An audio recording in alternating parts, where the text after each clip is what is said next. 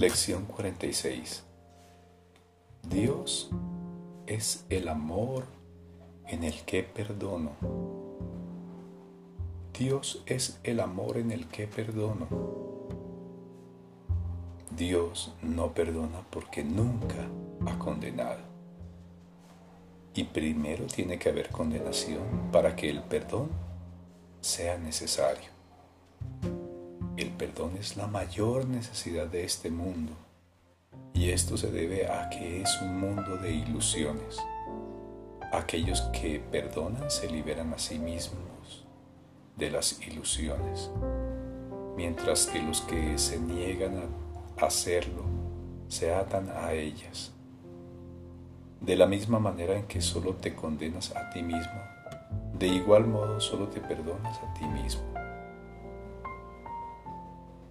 Pero si bien Dios no perdona, su amor es no obstante la base del perdón.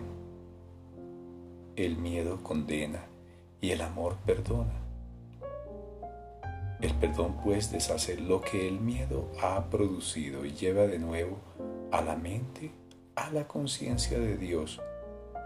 Por esta razón, al perdón se puede llamar verdaderamente salvación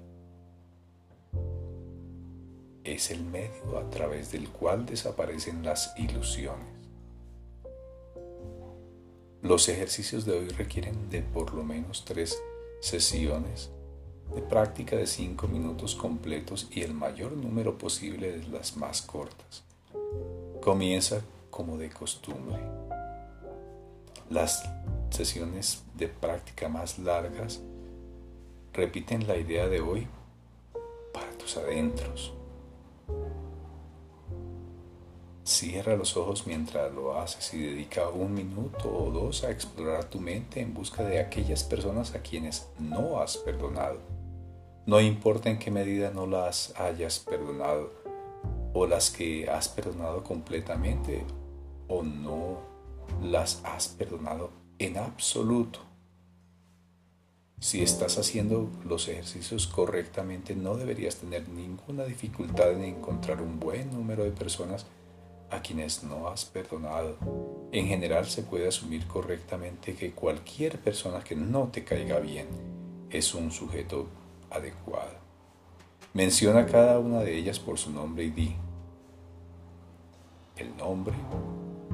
Dios es el amor en el que te perdono. El nombre de la persona. Dios es el amor en el que te perdono el propósito de la primera fase de las sesiones de práctica de hoy es colocarte en una posición desde la que puedes perdonarte a ti mismo.